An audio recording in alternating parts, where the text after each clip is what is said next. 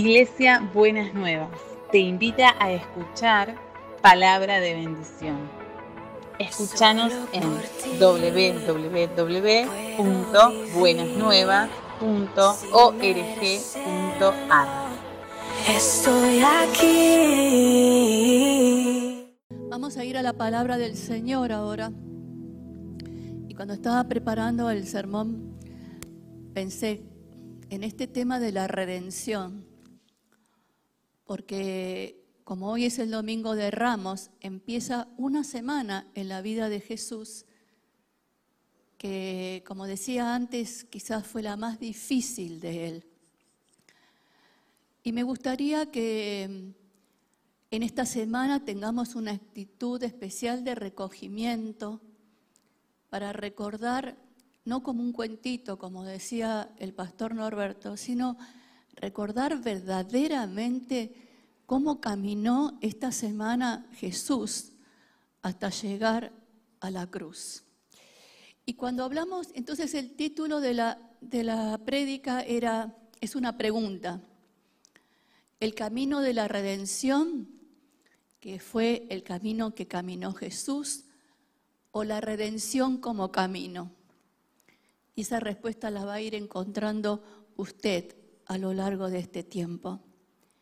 Cuando se habla de redención, se habla de rescate. Y la palabra redentor ya viene del Antiguo Testamento. Eran personas que iban a rescatar. Y hay un pasaje, una historia muy romántica, que es la de Ruth y vos, que él fue su redentor, él la rescató de una situación. Podría leer el libro de Ruth en la Biblia. Pero también hay otra escena en el pueblo de Israel, como este proceso de la redención, de, la de, rescate, de librar a un pueblo de la muerte. Y es cuando el pueblo de Israel estaba en Egipto y el faraón no los dejaba salir. Y el Dios mandó un montón de plagas y faraón endurecía su corazón. Pero la última plaga era la de la muerte de los primogénitos. Pero aquellos que que tenían en los dinteles de su puerta marcada con la sangre del cordero, que es una representación de Jesús. La muerte pasaba de largo porque ellos eran rescatados de la muerte. Entonces, este proceso de la redención necesita un rescate, necesita un redentor, y necesita algo que tiene que ser rescatado. Y entonces pensando en este proceso, tomé seis momentos de esta semana como un camino espiritual que me gustaría que usted recorriera, que no sé si va a poder contestarlo todo hoy, pero sería como para retrabajarlo en la semana, para que verdaderamente el domingo no sea una celebración vacía de contenido, sino que usted espere ese proceso de, la redención. Entonces, el primer paso es cuando Jesús hace su entrada triunfal en Jerusalén. Y el pasaje está en Mateo 21 del 1 al 11. No lo voy a leer todo porque ya el pastor Norberto estuvo explicando todo este tema. Pero hay una pregunta que sí, que, está en el versículo 10, que sí que me gustaría que usted la pensara en esta mañana y se la contestara a usted mismo, a usted misma. Y dice, cuando Jesús entró en Jerusalén, toda la ciudad se alborotó y muchos preguntaban, ¿quién es este? Y la gente contestaba, es el profeta Jesús, el de Nazaret de Galilea. Y pensaba que, imagínese una multitud en Buenos Aires o en la ciudad donde usted está, y Jesús va caminando y arma un alboroto. Y la gente pregunta, ¿quién es este? Si usted estuviera entre medio de esa multitud, ¿qué contestaría? ¿Qué contestaría usted si tiene que decir hoy quién es Jesús para usted. A lo mejor tiene dificultades para definir un aspecto de la vida de Jesús en su vida, porque a lo mejor estuvo orando y el Señor no le contestó, estuvo desilusionado. Pero para caminar el camino de la redención, el camino del rescate y no quedar separado en las dificultades, necesita contestar, ¿quién es este? ¿Quién es Jesús para usted? Y entonces, una vez que pudimos definir quién es Jesús para nosotros, quién es ese Jesús que vino a este mundo, quién es este Jesús que vamos a caminar con Él, este camino del sufrimiento y del dolor. Una vez que haya contestado esa, esa pregunta, viene el otro punto. Cuando Pedro niega a Jesús. Y dice Lucas 22, esto sí lo voy a leer, del 54 al 62. Entonces lo arrestaron y lo llevaron a la casa del sumo sacerdote, a Jesús. Y Pedro lo siguió de lejos. Los guardias encendieron una fogata en medio del patio y se sentaron alrededor. Y Pedro se sumó al grupo. Una sirvienta lo vio, vio la luz de la fogata y comenzó a mirarlo fijamente. Por fin dijo, este hombre era uno de los seguidores de Jesús. Pedro lo negó, mujer, ni siquiera lo conozco. Seguramente tú eres uno de ellos. No, hombre, no lo soy, contestó. Alrededor de la una de la tarde, otra persona insistió, seguro que este es uno de los que también, porque también es Galileo. Pero Pedro dijo, hombre, no sé de qué hablas. Inmediatamente después, mientras aún hablaba, el gallo cantó. En ese momento el Señor se volvió y miró a Pedro. De repente las palabras del Señor pasaron rápidamente por la mente de Pedro. Mañana por la mañana, antes de que cante el gallo, me negarás tres veces que me conoces. Y Pedro salió del patio llorando amargamente. Y me gustaría que nos detengamos un poquitito en pensar las veces que negamos a Jesús.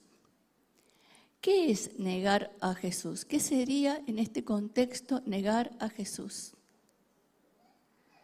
No reconocerle el lugar, no reconocerle el poder, no creer que Él puede hacer todas las cosas que nos dijo en el Evangelio que va a hacer. Negar a Jesús es no vivir como Jesús nos manda, como Jesús nos enseñó. Y realmente si nos ponemos a pensar, tenemos que reconocer que muchas veces negamos a Jesús porque no vivimos de acuerdo a sus mandamientos, no vivimos de acuerdo a lo que Él nos pide. No es solamente en no tener suficiente fe o no tener suficiente esperanza, sino es en una integridad de vida. Y me puse a pensar y algo me dolió muchísimo, muchísimo, muchísimo. Y es cuántas veces la iglesia niega a Jesús. ¿Cuántas veces esto le puede pasar a una herejía? Pero si usted se pone a pensar, ¿cuántas veces la iglesia y los líderes llegan a Jesús cuando no tienen una conducta que sea digna de lo que Dios nos pide? Cuando se esconden los abusos, cuando se tapan los pecados, cuando no se, no se respeta a las personas como tienen que respetárselas, estamos negando a Jesús. Y de eso tenemos que arrepentirnos, porque no estamos reconociéndolo como Él verdaderamente lo que nos pide que nosotros hagamos y acallamos la voz del Espíritu Santo. Entonces, si Jesús los mirara ahora, si Jesús la mirara a usted, yo creo que la mirada de Jesús para con Pedro no fue una mirada de condena, fue una mirada de amor. Yo sabía y sigo estando, le dijo Jesús, para mí. Si Jesús nos mira ahora, ¿qué nos diría? Yo sé que somos capaces de negarnos, de negarme. Yo sé que somos capaces, pero sigo estando y quiero seguir estando. Entonces, examinémonos, porque detrás de la pregunta quién es y cómo vive ese Jesús en mi vida, están estas actitudes. ¿En qué manera yo con mi vida estoy negando la realidad si digo que Jesús es mi Señor? Entonces, seamos honestos con nosotros mismos. Y tenemos que, ¿cuánto perdón tenemos que pedir nosotros como líderes en la iglesia por aquellas situaciones en donde en las comunidades de fe se han generado una realidad paralela que no responde a la realidad de lo que Jesús manda? y lo hemos tomado como que es lo que va, lo que corresponde. Pero en el fondo estamos como Pedro, estamos negando el poder de Dios.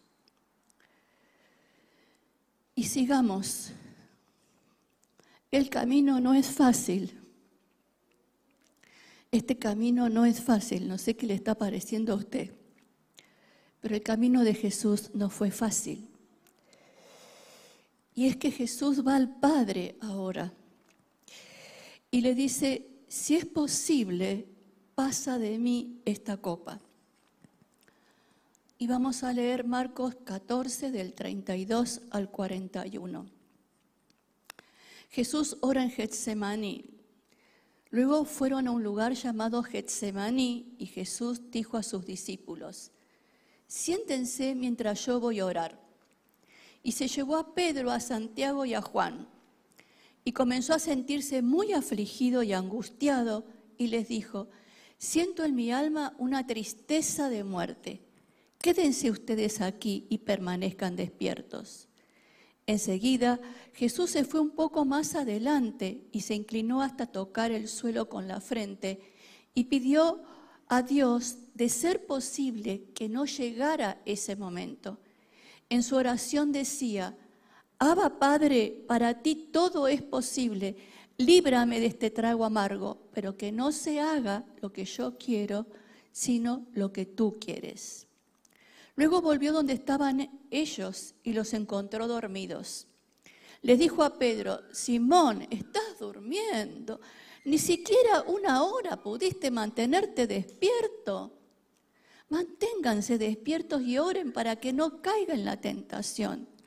Ustedes tienen buena voluntad, pero son débiles. Se fue otra vez y oró repitiendo las mismas palabras. Cuando volvió, encontró otra vez dormidos a los discípulos, porque los ojos se les cerraban del sueño y no sabían qué contestarle. Y volvió por tercera vez y les dijo, ¿Siguen ustedes durmiendo y descansando? Ya basta, ha llegado la hora en que el Hijo del Hombre ha de ser entregado en manos de los pecadores. Tres veces fue Jesús al Padre y le pidió que si era posible pasara de él ese trago amargo, pero que no se haga la voluntad de él, del Señor, sino la de Dios Padre. Y todos nosotros en la vida hemos tenido que enfrentar en algún momento de la vida o estamos enfrentando en estos momentos de la vida un trago amargo. Y el pastor Norberto nos, nos hablaba el, el domingo pasado de bástate mi gracia.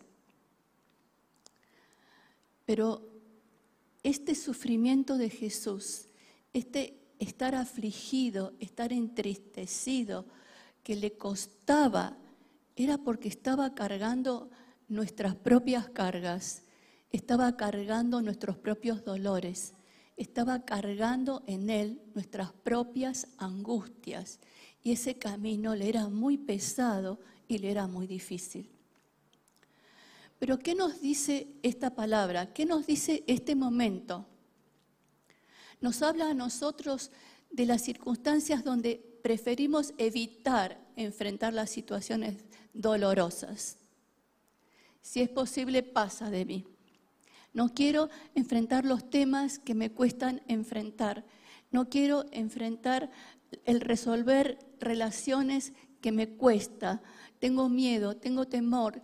No puedo, no sé si voy a tener las fuerzas para enfrentar esta situación. Yo me imagino que los papás de Lupe habrían orado varias veces este pasaje. Y el Señor vino y le renovó las fuerzas, como hizo el ángel del Señor cuando el dolor de Jesús era tan profundo que hasta lágrimas de sangre salían de sus ojos. Vino el ángel del Señor y le renovó las fuerzas. La diferencia entre el camino de Jesús y el suyo es que usted sabe a quién puede recurrir, que usted puede caminar este trago amargo, tomado de la mano de Jesús, porque Él sabe lo que significa todo ese sufrimiento y todo ese dolor. ¿Y qué le pasó a Jesús cuando tenía que enfrentar ese sufrimiento y ese dolor? En su humanidad necesitaba que los amigos lo acompañaran. Y se quedaron dormidos. Dice, pero no es posible, che, ni una hora. Y a veces nosotros esperamos que los otros tengan otras actitudes y entre comillas pareciera que están dormidos. Hay tragos, hay procesos que son nuestros. Hay dolores que son propios y que cada uno lo tiene que atravesar. Pero si tomamos, si miramos a Jesús y si vemos esa cruz y si vemos ese sacrificio y si vemos todo lo que Jesús expresó que le, que le pasaba en las circunstancias de la vida, vamos a saber a quién recurrir. Porque si hay alguien que entiende lo que significa este trago amargo, es Jesús. Y nos va a tomar de la mano. Y en vez de decirnos, cuando nosotros le digamos, si es posible, quita de mí esto, Él le va a contestar, es posible atravesarlo tomado de mi mano. Es posible, porque mi poder se fortalece en tu debilidad. Es posible caminar ese camino, atravesar esa situación, tomados de la mano de Jesús. Y una vez que hemos dejado esa, esa carga, ese dolor en la cruz, viene el momento en que Jesús muere viene el camino de la cruz. Y está en Lucas 23, del 32 al 49. También llevaban a dos criminales para crucificarles junto a Jesús. Cuando llegaron al sitio llamado la calavera, crucificaron a Jesús y a los dos criminales, uno a su derecha y otro a su izquierda. Y Jesús dijo, Padre, perdónalos porque no saben lo que hacen. Y los soldados echaron suerte para repartirse entre sí la ropa de Jesús. La gente estaba allí mirando y hasta las autoridades se burlaban de él diciendo, salvó a otros, que se salve a sí mismo, si de veras es el Mesías y el escogido. Los soldados también se burlaban de Jesús, se acercaban y le daban a beber vino agrio, diciéndole, si tú eres el rey de los judíos, sálvate a ti mismo. Y había un letrero sobre su cabeza que decía, este es el rey de los judíos. Uno de los criminales que estaban colgados los insultaba. Si tú eres Mesías, sálvate a sí mismo y sálvanos también a nosotros. Pero el otro reprendió a su compañero diciéndole, ¿no tienes temor de Dios? Tú estás bajo el mismo castigo. Nosotros estamos sufriendo con toda razón porque estamos pagando el justo castigo de lo que hemos hecho. Este hombre no hizo nada malo. Luego añadió, Jesús, acuérdate de mí cuando comiences a reinar. Jesús le contestó, te aseguro que hoy estarás conmigo en el paraíso. Después del mediodía y hasta las tres de la tarde, toda la tierra quedó en oscuridad. El sol dejó de brillar y el velo del templo se rasgó por la mitad. Jesús gritó con fuerza, Padre, en tus manos encomiendo mi espíritu. Y al decir esto murió. Cuando el capitán romano vio lo que había pasado, alabó a Dios diciendo, de veras, este hombre era inocente. Toda la multitud que estaba presente, que vio lo que había pasado, se fue golpeándose el pecho y todos los conocidos de Jesús se mantenían a distancia. También las mujeres que lo habían seguido estaban allí. Muchas veces este trago amargo Muchas veces esta situación difícil lo traducimos en nuestra vida como si fuese una cruz. Y aún hay veces que las personas dicen, bueno, es la cruz que te tocó. Bueno, la cruz es una sola, la que Jesús cargó por nosotros.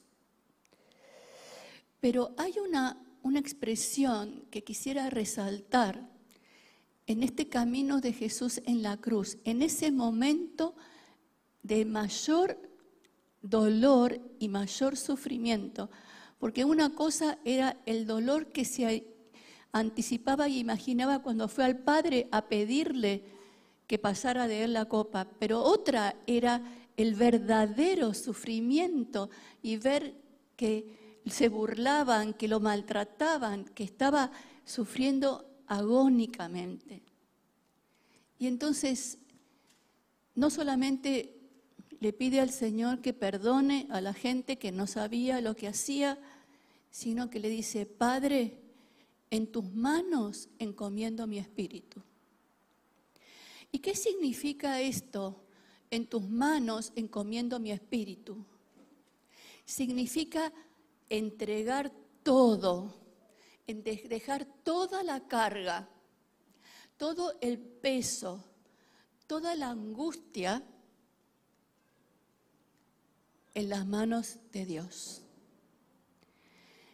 Y cuando nosotros podamos decir, si estamos atravesando este trago amargo, Padre, en tus manos encomiendo mi espíritu, es que ha llegado el momento en que Dios lo ha estado preparando, Jesús lo ha estado preparando a usted para poder soltar toda esa carga, todo ese dolor, todo eso que Jesús ya pagó por usted, para que pueda empezar a sentir que el rescate viene a su vida. Y Jesús murió. Y después pasó algo y es que hubo un sábado. Y ese momento es cuando estamos transitando estas situaciones y no vemos el obrar de Dios. Y este lo tenemos en Lucas 23, del 54 al 56. Esto sucedió el viernes por la tarde, el día de preparación, cuando el día de descanso estaba por comenzar. Mientras llevaban el cuerpo, las mujeres de Galilea iban detrás y vieron la tumba donde lo colocaron. Luego fueron a sus casas y preparaban especies y ungüentos para ungir el cuerpo de Jesús. Pero cuando terminaron ya había comenzado el día de descanso, así que descansaron como ordena la ley. Y yo creo que todos en nuestra vida alguna vez hemos estado en ese sábado, cuando hicimos todo lo que nos pareció que teníamos que hacer y ya no queda nada más para hacer que esperar. Y todavía no vemos el obrar de Dios. Pero en ese sábado, donde nadie podía hacer nada, Jesús había descendido a los infiernos a liberar a los espíritus cautivos. Y en ese sábado, si usted está en ese sábado, en vez de retroceder y volver atrás y sentir que el camino que hizo no, no valió la pena o no fue suficiente, usted tiene que tomarse en ese sábado de la promesa de Dios. Y dice Timoteo 2.9, por causa del Evangelio soporto sufrimientos, incluso el estar encadenado como un criminal, pero la palabra de Dios no está encadenada. La palabra de Dios no está encadenada. Y las promesas de Dios no están encadenadas. Porque después del sábado, ¿qué hubo? Jesús resucitó. Jesús resucitó. Hay una esperanza de resurrección para su vida y para la mía. En este rescate que significa la redención, en este camino de ir soltando lo que necesitamos soltar para que la redención completa llegue a su vida, hay una resurrección. Y no me voy a poner en la resurrección porque no le quiero quitar el sermón del pastor Norberto del domingo que viene, pero les quiero dejar con la expectativa que hay una resurrección. Lo primero que tiene que resucitar es la vida de Jesucristo en su vida. Y si usted siente que resucita la vida de Jesucristo en su vida, ese poder de la resurrección, ese nuevo ADN que Jesús trae a nuestras vidas, esa imagen y semejanza de Dios. Este camino de la redención no ha sido en vano ni va a ser inútil. Entonces, ¿cómo contestaría la pregunta? ¿El camino de la redención o la redención como camino? Yo la contestaría de esta manera. La redención como camino. La redención es el camino. La redención es un proceso, pero tenemos que ir despojándonos de aquellas cosas que están impidiendo que el verdadero obrar de Dios esté en nuestra vida. Entonces, para terminar, le recuerdo estos pasos de esta semana. ¿Quién es Jesús? Si hay una manera que usted está negando a Jesús, el trago amargo, la cruz, el sábado, la cruz, el sábado, pero esperamos la resurrección. Verdaderamente el Señor ha resucitado y su mano de poder no se ha cortado. Entonces lo animo y le anima. Si usted está acá o está escuchando la prédica, camine la redención como camino y usted va a ver maravillas de Dios obrando en esta semana en su vida, en el nombre de Jesús. Oramos. Señor, gracias porque la redención es el camino. Gracias porque todo tu camino difícil de esta semana no ha sido en vano ni ha sido inútil. Gracias porque vos querés llevarnos a ese punto de entregar nuestro espíritu en tu espíritu, Señor, para que lo que tenga que resucitar, resucite. Yo quiero ponerte a cada uno y a cada una de los que están aquí en, el auditorio o los que están escuchando en el video, para que vos estés tocando esas vidas durante esta semana, los estés inquietando para tomar esta redención como camino y esperar este, esta resurrección que vos querés traer sobre la vida de cada uno de nosotros y de nosotras.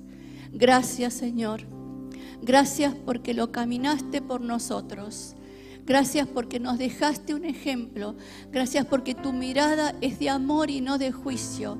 Gracias porque querés llevarnos a lugares nuevos. En el nombre de Jesús. Amén y amén.